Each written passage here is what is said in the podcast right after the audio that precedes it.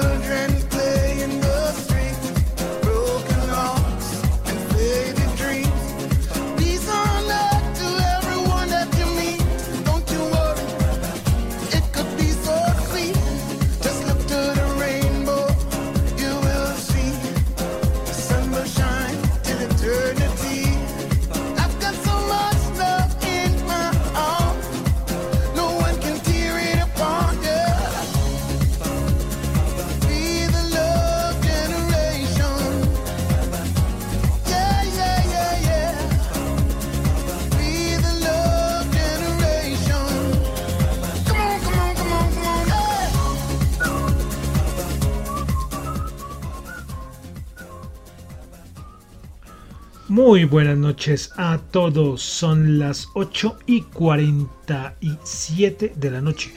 Hoy, el día de hoy, por problemas técnicos, la idea era comenzar a las 8 y media, como siempre, pero hoy no se pudo.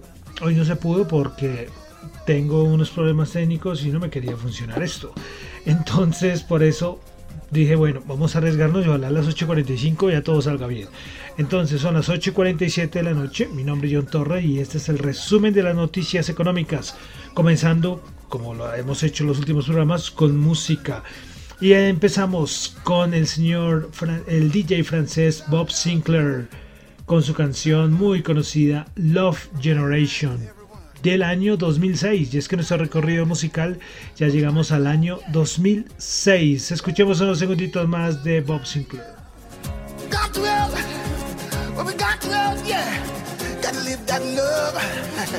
you know what I'm talking about? Come on.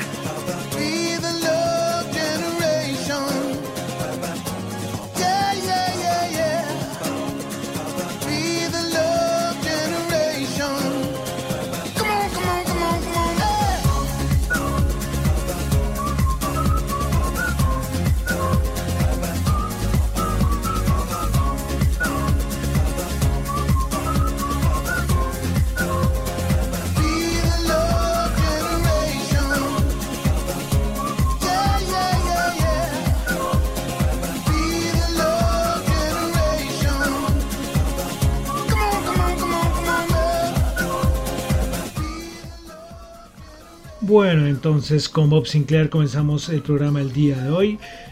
Quiero saludar a los que me están escuchando en vivo en Radio Dato Economía. Precisamente los problemas técnicos que tenía era que no, salía la señal, o sea, algo fallaba. Y bueno, parece que está solucionado, ¿no? Bueno, eh, también saludo a los que escuchan el podcast, muchísimas gracias. Los que escuchan el podcast en Spotify, no olviden calificarlo. En Apple Podcast también, muchísimas gracias. Los que escuchan el podcast por estas plataformas. También el, programa lo encuentran en Google Podcast y en la aplicación de streaming descentralizada Tita TV. Bueno, entonces vamos a comenzar con el resumen de las noticias económicas del día de hoy, recordándoles que lo que yo comento acá no es para nada ninguna recomendación de inversión, son solamente opiniones personales. Bueno, entonces vamos a comenzar como siempre con Asia y es que tuvimos dato de balanza comercial en China del mes de agosto. Se esperaban 92,7 billones de dólares y terminó en 79,39 billones, es decir, menor a lo estimado. Las exportaciones en agosto crecieron el 7,1%, menor al dato del mes anterior que había sido 18% y menor al dato al estimado que era el 12,8%. Respecto a las importaciones del mes de agosto se esperaba un aumento del 1,1% y quedó en 0,3%. Entonces, tanto los datos de tanto los datos de importaciones como de exportaciones terminaron menor a lo estimado en China. Vámonos a Japón, donde tuvimos dato de Producto Interno Bruto en Japón. Para el segundo trimestre se esperaba el 0,7%, anterior 0,5% y terminó en 0,9%. Respecto a Japón, el, el, viceministro, creo que este es el ministro o el viceministro de Finanzas, el señor Suzuki, pues le han hecho muchas preguntas respecto al, al yen. ¿Qué, ¿Qué pasa? Porque frente al dólar está en niveles de 1900, alcanzó a llegar a niveles como en 1998.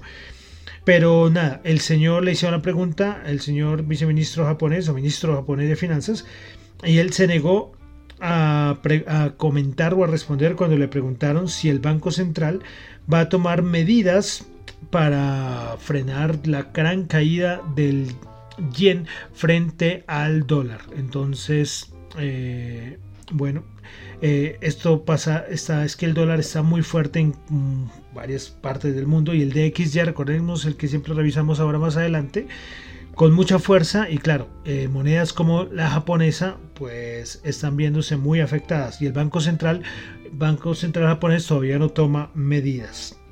Bueno, otra cosita de Asia y es que recuerda, hace unas semanas habíamos dicho que India iba a prohibir la, prohibir o iba a detener mejor la exportación de arroz por asuntos de demanda interna, porque no tenía suficiente arroz para cubrir la demanda interna del país.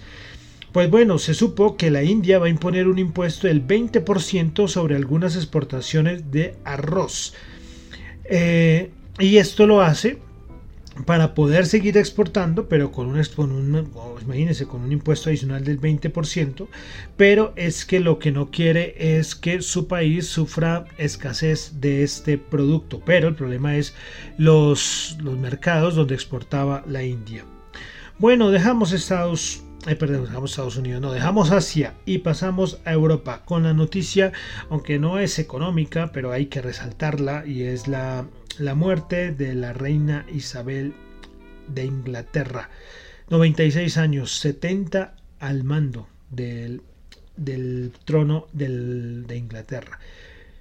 Eh, bueno, aquí creo que se tocaría decir lo correcto, creo que hay que decir es Gran Bretaña, si no estoy mal. Pero bueno, eh, bueno, ya ella fue algo curioso porque recordemos que eh, en estos días también tenemos ya nueva primera ministra, señora Liz eh, Liz eh, la nueva primera ministra en el Reino Unido. Y pues la había visto, se habían encontrado y hay una foto ahí precisamente de hace dos días. La reina Elizabeth, eh, pues saludando a, la, nueva primera ministra del Reino Unido. Pero decían que estaba muy malita, que estaba muy malita y murió dos días, 48 horas después. Lo curioso es, eh, genio figuras a la sepultura, como dicen por ahí el, eh, la frase, ¿no? Y es que ella, o sea, muy mal, muy mal, salió muy maquillada, muy bien vestida, como siempre se le conoció, y dándole la bienvenida a este primer ministro, o sea, wow, wow, wow, como digo, genio figura hasta la sepultura. Muy recordada, muy recordada. Eh, yo colocaba en Twitter que, llevamos dos años donde el mundo, o sea, desde la pandemia todo patas arriba. Eh, sí, de verdad, el 2023 nos va a coger con con el nuevo rey, porque el, príncipe Carlos ahora va a ser el, nuevo rey, eh, nuevos eh, primeros ministros en, Europa, un proceso de desglobalización por todo lo que está pasando en el conflicto ahí con, China, Rusia, eh, un mundo diferente, si lo, si lo, comparamos con 2019 es un mundo diferente, solamente aquí en, mi país, en Colombia, aquí tenemos un nuevo gobierno con nuevas ideas, o sea, todo diferente, ¿no? Todo diferente. Pero bueno, quería reseñarlo reseñar la muerte de, la reina Elizabeth, que murió el día de hoy a los 96 años. Bueno, continuamos una cosita siguiendo en el Reino Unido, y es que City dijo eh, que la inflación en Estados Unidos esperan que llegue al 11,7% en el mes de enero. Veremos a ver. Recordemos que eh, City ha hecho muchas estimaciones los últimos meses, eh, que saca estimaciones cada rato sobre la inflación del Reino Unido. Veremos a ver en cuánto queda la inflación tanto este año como el 2023. Bueno, eh, seguimos en Europa donde vamos al PIB de la eurozona, pues anterior había sido 3.9 y la última revisión lo ubicó en el 4,1%. Veremos a ver si mantienen este dato. Recordemos que esto es interanual, pero el trimestre anterior. Pasamos a Alemania, donde tuvimos producción industrial en Alemania, dato mensual. Se esperaba una caída del 0,6 y se tuvo una caída del 0,3%. Hoy el Instituto Alemán, el IFW, pues hizo unas estimaciones respecto a la economía alemana. Pues bueno, ven la inflación eh, que la, ubican para 2022 la inflación en un 8%, para el 2023 en 8,7% y para 2024 ya se ubicaría en 3,1%. Respecto al Producto Interno Bruto, su anterior estimación del, del, Instituto Alemán IFW, su, su anterior estimación era el 2,1% y ahora la rebaja al 1,4%. Bueno, y pasamos al evento del día importante, más importante del día de hoy en Europa y fue la, la, bueno, la reunión del Banco Central Europeo y su decisión de tasas de interés. Pues bueno, el Consejo de Gobierno del Banco Central Europeo aprobó el día de hoy una subida de tipos del 0,75 puntos. Esto es, una, eso es histórico porque el Banco Central Europeo nunca había subido tantos, tanto, tantos puntos en una reunión. Y bueno, el intento que está haciendo el Banco Central Europeo es para poder y poder detener la, subida de precios, es decir, la inflación. Bueno, entonces, eh, si comparamos, desde julio está subiendo la tasa de interés del Banco Central Europeo. Recordemos que en julio fue 0,5 puntos. Bueno, entonces esa es la decisión más importante del día de hoy, lo que estuvo todo el mundo pendiente. Eh, muchos esperaban que de pronto 0.50, pero no, fueron 0.75. Les toca porque les cogió la noche. Recuerden que la Reserva Federal lleva subiendo tasas ya hace varios meses, mientras que el Banco Central Europeo les cogió la noche y ahora a perseguir. A perseguir. Están detrás, igual que la Reserva Federal.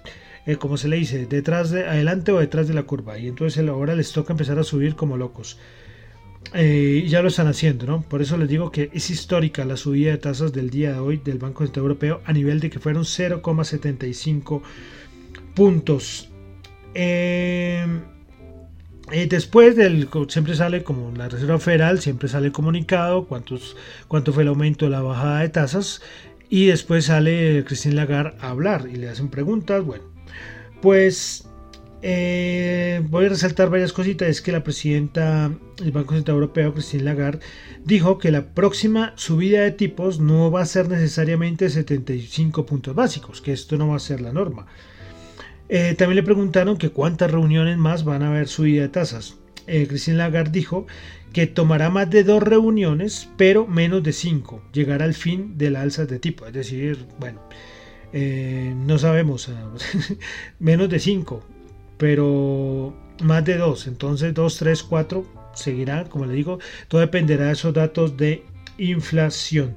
De todas maneras, ella también se, se refirió a lo que se viene para, para la eurozona. Y Cristina Lagarde dijo que el escenario no es que sea muy bueno y ella lo, lo, lo, lo catalogó, ahora sí, qué pena, se me enredó la lengua, como un escenario muy oscuro para la economía europea. Bueno, entonces eh, esto es lo más lo, principal de lo que dijo Christine Lagarde. Eh, después se supo que eh, después de, la reunión del comunicado, de la rueda de prensa, empezaron a, mencionar, por ahí había rumores y que dicen que para octubre lo más posible es que se vuelva a subir 75 puntos básicos. Bueno, eso no tendría que sorprender a nadie. Y finalmente las nuevas proyecciones macroeconómicas que dio el Banco Central Europeo. Pues bueno, respecto al Producto Interno Bruto, lo ubican en un 3,1% para 2022, para 2023 0,9% y 1,9% para el 2024. Eh, bueno, respecto a la inflación, en promedio sería eh, para el 2022 8,1%, 5,5% para el 2023 y 2,3% para el 2024. Si comparamos rápidamente con los datos que les acabé de dar del Instituto Alemán del IFW, pues hay relación, ¿no? Porque ellos dicen que la inflación en Alemania para el 2022 va a ser del 8%. Y bueno, y las estimaciones para la eurozona por parte del Banco Central Europeo lo ubican en 8,1%. Entonces, como muy a la par. Bueno, entonces eso fue el día de hoy. Subida de tasas del Banco Central Europeo, perspectivas malas, se vienen más subida de tasas, bastante fuertes. Y bueno, miraremos a ver qué pasa más con Europa. Bueno, continuando con más noticias, Gazprom seguirá siendo esto noticia por todo lo, que queda y más que se viene el, invierno. Eh, dieron un dato y es que en lo que va del año, la caída en las entregas de gas natural a países de la Unión Europea ha bajado en un 48%. ¿Qué tal el dato? 48%. Ya sabemos, el otro día lo, lo dije, que hay países que siguen importando cierto tipo de gas excepto tipo de combustibles, bueno, de productos rusos como España, pero a nivel general ha bajado 48%.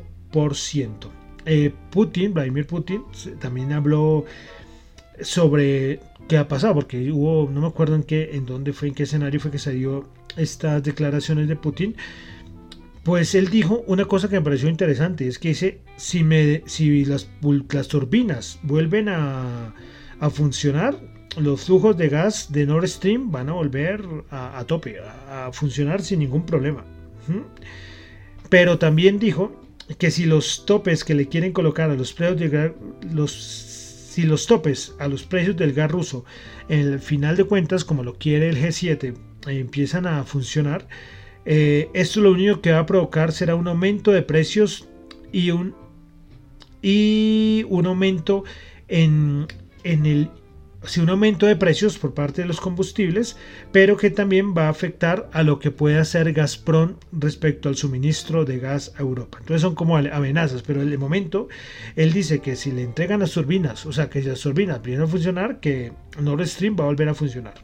A ver, veremos a ver qué pasa con con todo esto. De verdad ha sido qué dilema. Como le digo, este año, es que hemos tenido unos añitos y este año todos decían que el 2022 iba a ser un mes tranquilo.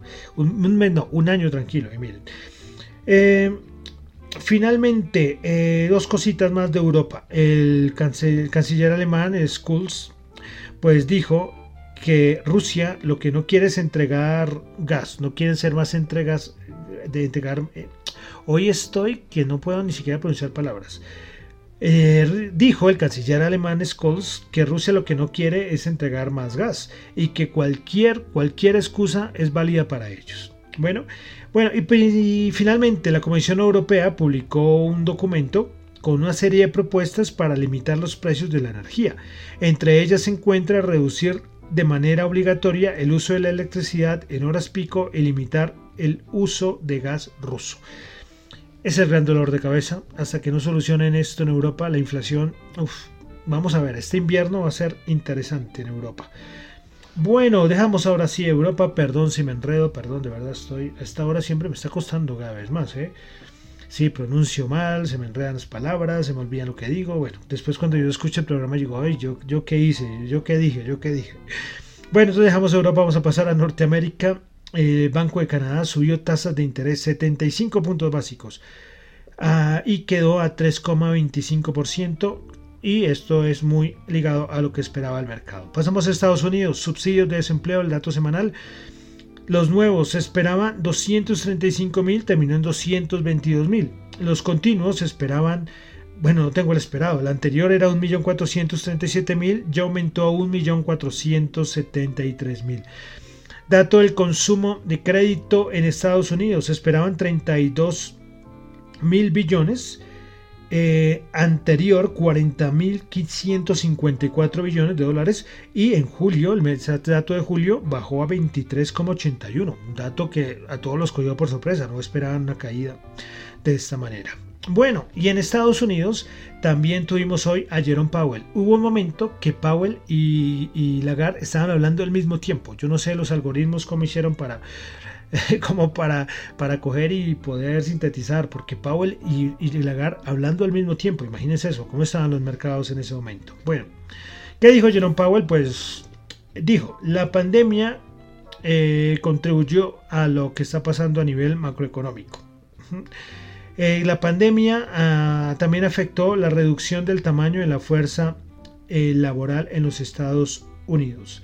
La Reserva Federal necesita actuar directamente y rápidamente sobre la, sobre la inflación.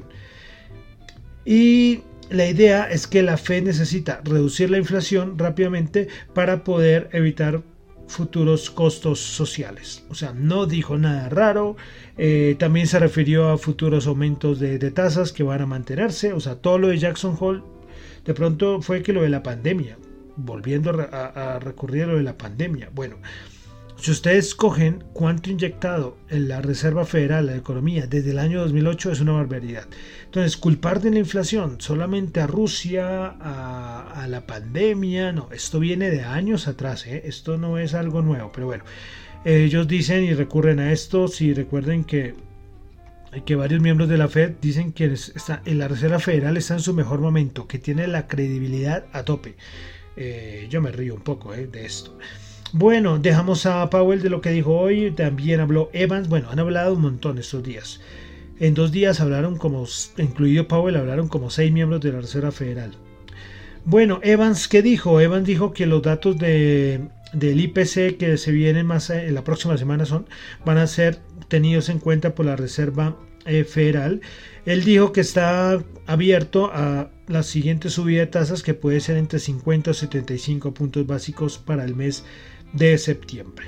Bueno, después de toda esta intervención de Powell, ya, ya hay una probabilidad del 84% de que en el mes de septiembre ya se suban 75 puntos básicos. Yo creo que esto ya es un hecho. Bueno, de la Reserva Federal eh, también tuvimos el libro beige de la Reserva Federal. Recuerden que el libro beige es lo, todos los distritos que componen la Reserva Federal de Estados Unidos hacen como un reporte individual. Bueno, entonces, cositas para resaltar del libro Beige. Dijo que se resaltó en el libro Beige, dijeron que las perspectivas de crecimiento siguen siendo débiles, que el empleo aumentó a un ritmo mucho más lento y que 9 de 12 distritos dijeron que hay un moderado crecimiento en los precios. Es para resaltar esto de que las perspectivas de crecimiento siguen siendo débiles a nivel general. Esto no es que sea muy bueno para la Reserva Federal.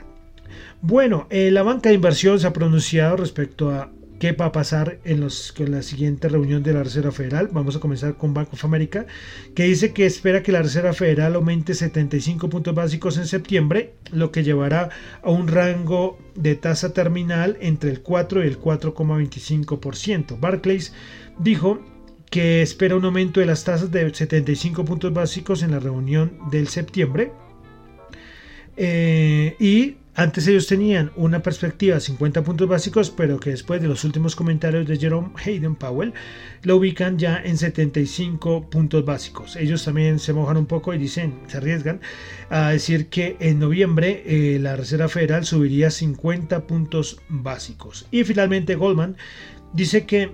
Eh, a ver, a ver, a ver, listo. Entonces ellos dicen que esperan una previsión de que la Reserva Federal va a subir tasas de 75 puntos básicos en septiembre y 50 puntos básicos en noviembre y que ellos ubican la tasa eh, terminal entre 3,75 y 4% para finales del 2022 porque ellos para el mes de diciembre solo esperan una subida de 25 puntos básicos. Entonces todos ya muy de acuerdo en que el mes de septiembre tendríamos 75 puntos básicos de aumento de tasas.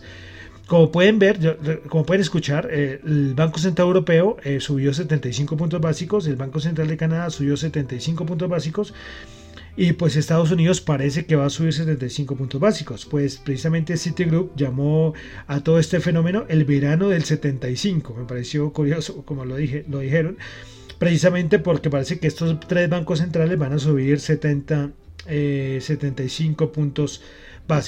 Curioso, ¿no? Lo del verano del 75. Bueno, dos cositas finales de Estados Unidos. La Fed de Atlanta volvió a dar su estimación del Producto Interno Bruto. Ellos lo sacan, no sé, cada dos días, cada día. Eh, bueno, entonces, estimación del Producto Interno Bruto para el tercer trimestre en Estados Unidos por parte de la Fed de Atlanta. Anterior había sido 2.6 y ahora lo disminuyeron a 1.4%. Y finalmente, eh, eh, Biden parece que va a posponer, o no, parece que va a posponer, no, pospuso su decisión sobre asuntos arancelarios a China. Esto sigue ahí en agua tibia, pero nada, no se sabe nada más. Bueno, entonces dejamos ya Estados Unidos, vamos a pasar a Colombia, donde tuvimos la encuesta de opinión del consumidor del mes de agosto. Por parte de Desarrollo, índice de confianza del consumidor en julio era de menos 10,4 y en agosto mejoró a menos 2,4, aunque sigue siendo negativa. Índice de expectativa del consumidor en julio era el 4,3% y en agosto subió a 16,1%. Índice de condiciones económicas en julio era de menos 32,3 y en agosto subió a menos 30,2. Bienes disposición a comprar diferente tipo de bienes. Vivienda en julio era de menos 35,3, en agosto subió a menos 29,1. Bienes durables en julio era de menos 44,7, en agosto empeoró a menos 44,9 y vehículos en julio menos 59,9 y en agosto mejoró a menos 55,9. Entonces, eh, unos datos de encuesta de opinión de consumidor bastante buena, exceptuando lo de bienes durables, que bajó la expectativa para el mes de agosto. Bueno, más cositas, y es que tuvimos datos de deuda externa en Colombia, pues la deuda externa del país se ubicó en 175.977 billones de dólares y esta cifra es, un, es superior al 11,4% si lo comparamos con el dato de junio del año pasado. Bueno, entonces, eh, con este dato, con este dato, a ver, listo, perdón, no es de julio, sino de junio. Entonces, con este datico de deuda externa, es la deuda externa más elevada que ha tenido el país desde que existen registros. Como porcentaje del Producto Interno Bruto, la deuda externa del país ubicó en 50,6%, superior al 50,3 de junio del mes del mismo mes del 2021. Bueno, eh, miremos a ver por, por, la parte de deuda pública. En junio, entonces, fue de 100.927 millones, que fue en superior a 9,43% frente al mismo mes del año pasado. Y la deuda privada fue de 74.990 millones. Entonces, datos históricos también a, nivel de deuda externa en Colombia. Y para finalizar aquí algo de Colombia, y es lo que está pasando con la central hidroeléctrica El Guavio. Bueno, pues eh, tenían que hacer unos mantenimientos preventivos en, la central hidroeléctrica del Guavio, pero hay unos bloqueos que están impidiendo que se hagan estos, trabajos. Eh, los bloqueos se están presentando en el municipio de Ubalá y también hay restricciones de movilidad. Bueno, entonces en él, que eran los que tenían que hacer eh, todos estos, este mantenimiento, informó. Y bueno, entonces el problema es que eh, la central hidroeléctrica del, del Guavio produce alrededor de... a ver, no tengo acá la, lo que produce, bueno, no tengo acá la, la cifra exacta, qué pena. Pues bueno, no sí, no tengo acá la cifra. Se perdió la cifra. No sé si sean como 4.000 o 5.000 gigawatts al año. Bueno, no me atrevo a decirlo. Pues bueno, eh, y es que produce una gran cantidad y es capaz de suplir las necesidades de 2 de dos millones de hogares colombianos. Entonces, se necesitan hacer estos mantenimientos o si no tendrían que, no sé si ya, ya se están programando algunas eh, suspensiones del servicio. Como les digo, es una cosa eh, que, es importante tenerla en cuenta. ¿eh? Ojo, 2 millones de hogares colombianos estarían siendo afectados por todo lo que está pasando en la hidroeléctrica el Guavio. Entonces quería reseñar esto que es muy importante. Bueno, dejamos ya Colombia, vamos a pasar de la parte de mercados, índices rápidamente. Inventarios de petróleo de los de API se esperaba una caída de 0,7 millones, se tuvo fue un aumento de 3,6 millones de barriles. De la EIA se esperaba una caída 1.9 millones de barriles y se quedó 8.8 millones de barriles. Datos malos para el petróleo a nivel de crudo, ¿no? Bueno, aunque también los datos de gasolina no fueran que salido muy buenos, ¿no? Eh, bueno, reservas de Estados Unidos, pues está ya en niveles de 1984. Y respecto a las reservas de petróleo de Estados Unidos, los funcionarios de, la Casa Blanca evalúan algunas opciones para elevar, eh, para, para elevar, no, para poder combatir o eh, pelear o corregir el alza del precio del, del petróleo. Sigue, ha caído mucho, pero Estados Unidos sigue pensando en liberar algunas eh, unidades adicionales de las reservas estratégicas que tiene Estados Unidos. Y respecto a esto, JP Morgan dijo que si Biden hace más liberaciones de, de, sus reservas estratégicas de petróleo, pues la OPEC Plus podría empezar a reducir un millón de barriles al día. ojito con esto a nivel de petróleo.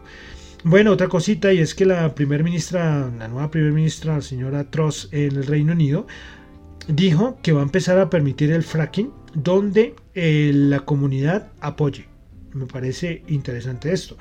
Y es que la primera ministra del Reino Unido dijo que la idea es convertir al Reino Unido en un exportador de energía neta para 2040 cómo cambia el chip, ¿no? ¿Cómo cambia el chip? ¿no? ¿Quién iba a pensar que el Reino Unido iba a empezar a hablar esto? Pero con toda la crisis energética, eh, ya yo creo que se pusieron las pilas muchos. Bueno, más cositas de mercado, dos, cosas. Primero, Apple presentó el día de ayer su nuevo iPhone, el iPhone 14.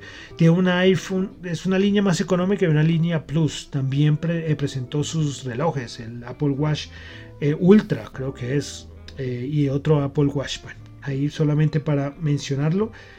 Y otra cosita y es lo del grupo británico Cineworld, pues la segunda cadena de cines del mundo anunció un concurso de acreedores en Estados Unidos para reestructurar su pasivo y tratar de encontrar nueva liquidez en plena crisis de las salas. Hay crisis de salas de cine en el mundo. Eh, los que saben, yo amo ir a cine, es uno de los hobbies que, más me gustan y, y sí lo he visto, y lo he visto mucho antes no es que estuviera, antes de la pandemia no es que estuviera en su mejor momento, pero ahora eh, es difícil. Y además con los precios, tú te vas a, ir al cine, no solamente el ticket, porque bueno, también te la, la, cosa de comer y esto ha aumentado un montón. O sea, para tú ir al cine tienes que gastarte más o menos que 40 mil pesos colombianos, unos 9, 10 dólares, no sé, es que todo es carísimo. Y la entrada no tanto, pero como les digo, o sea, la entrada también ha subido, pero también el aspecto de la comida. Y claro, con la gran competencia de las plataformas, precisamente eh, varias compañías iban a empezar a decirle a Netflix o Amazon Prime que por favor dejaran proyectar en cine varias de sus películas. Imagínense la crisis que hay a nivel cinematográfico. Bueno, y ya, terminamos entonces, vamos a entrar ya a los índices, esto empezó a alargarse otra vez de nuevo, pero es que mucha cosa, mucha cosa pasa en el mundo. Eh, ¿Qué pasó? a nivel de índices, a nivel técnico, por los que no les importa el nivel técnico, pues, pero yo creo que algunos que ya poco, poco les importaba esto, eh, yo creo que ya le dan un poco de, de, entienden un poquito más cómo funcionan las bolsas. Bueno, los índices de Estados Unidos, 3.901 un nivel de soporte tremendo, así como los 4200 eran resistencia, los 3900 un nivel de soporte muy importante donde rebotó y el mercado ha rebotado de una manera muy importante. Pero de todas maneras, de diferentes bancas de inversión dicen que esto, que lo peor todavía no ha llegado. El señor Minard, que es el Global Chief Investment de Guggenheim, dijo que desde 1970, de 1960, cuando el PER ha tenido una tendencia a la baja, cuando la inflación ha subido mucho, eh, ha llevado a grandes caídas del SP500. Entonces, lo que dice el señor Minard es que el SP500 debería caer otro 20% y él se arriesga a decir que a mediados de octubre. ¿Sí? Para que para que en verdad históricamente se relacione lo que es el PER con la inflación. Bueno, a ver, eh, el, el Deutsche Bank dijo que en el caso de que Estados Unidos entre en una recesión, la, el SP500 le quedaría todavía camino por recorrer. Entonces, ellos ellos dicen que tendría que haber una caída adicional del SP500, pero que si no llega a haber una recesión muy fuerte en Estados Unidos, ellos ya dicen que el SP500 para finales del año estaría cerrando en 4.750. Entonces tenemos de parte y parte previsiones. Banco of America es el que dice que esto caería hasta 3.300 puntos. Yo sigo esperando mis 3.500, a ver cuándo los esperaré. Yo estuve a punto, yo les dije, si esto supera el 4.200 con mucha fuerza, tocará cambiar la, idea, ¿no? la estrategia. Pero, pero miren, en 4.200 corrigió. Entonces, ahí veremos. Bueno, pasamos rápidamente a los índices. Hoy nuevamente, que pena con ustedes, solamente voy a decir el cierre, porque por tiempo no me, no, me pongo a decir cuántas fueron las que más subieron, las acciones que más subieron y que más bajaron. Bueno, el Dow Jones Subió al día de hoy 193.06%, 31.774. El Nasdaq subió 70.06%, 11.862 puntos. El SP500 4.006, 26.0,6%. Niveles claves para vigilar el 4080. Ojo con el 4080, 4060, una zona importante para el SP500. Bueno, vamos a, visitar, revisar rápidamente el VIX el DXY, la rentabilidad del bono Estados Unidos. Bueno, entonces vamos a comenzar con el VIX, que el día de hoy el VIX cerró en 23,61. A ver si es capaz que vuelvo a meter a los 20. Bueno, 23,61. Vamos a pasar con el dólar, el DXY, que también los últimos dos días ha tenido algo de corrección. Bueno, entonces el dólar está en 109,3. Recordemos que alcanzó a llegar a casi a los 110,2 más o menos. Fue lo que alcanzó a llegar. Está en 109,2. Y la rentabilidad del bono de los Estados Unidos 3,31. Este sí no es que haya. este antes está subiendo. 3,31. ¿eh? Para tenerlo ahí, ahí en el radar. ¿sí? Esto, eh, todo está relacionado. ¿eh? Normalmente la vez pasada eh, fue bajada rentabilidad del bono de Estados Unidos 10 años, bajada el DXY y las bolsas para arriba. Bueno, vamos a pasar a la Bolsa de Valores de Colombia. Bolsa de Valores de Colombia, rápidamente, el Colcap, que no anda en sus buenos días, el Colcap. 1202 puntos, a punto de perder los 1200, ¿eh? bajó 0,61%, o sea, este era el piso del mercado. ¿Será? Principales ganadoras del día en la Bolsa de Colombia, Grupo Sura subió el 1,9%, la ordinaria, Banco de Vivienda subió el 1,9% y Éxito subió el 1%, principales perdedoras del día. Canacol bajando el 4,3%, ISA bajando el 4,3% y Grupo Argos Preferencial bajando el 4,3%. Bueno, vamos a mirar en este momento cómo están los commodities, el oro y el petróleo, que siempre los revisamos. El oro va subiendo 7 dólares la onza, 0,4%, 1727. El petróleo, el WTI 83,8.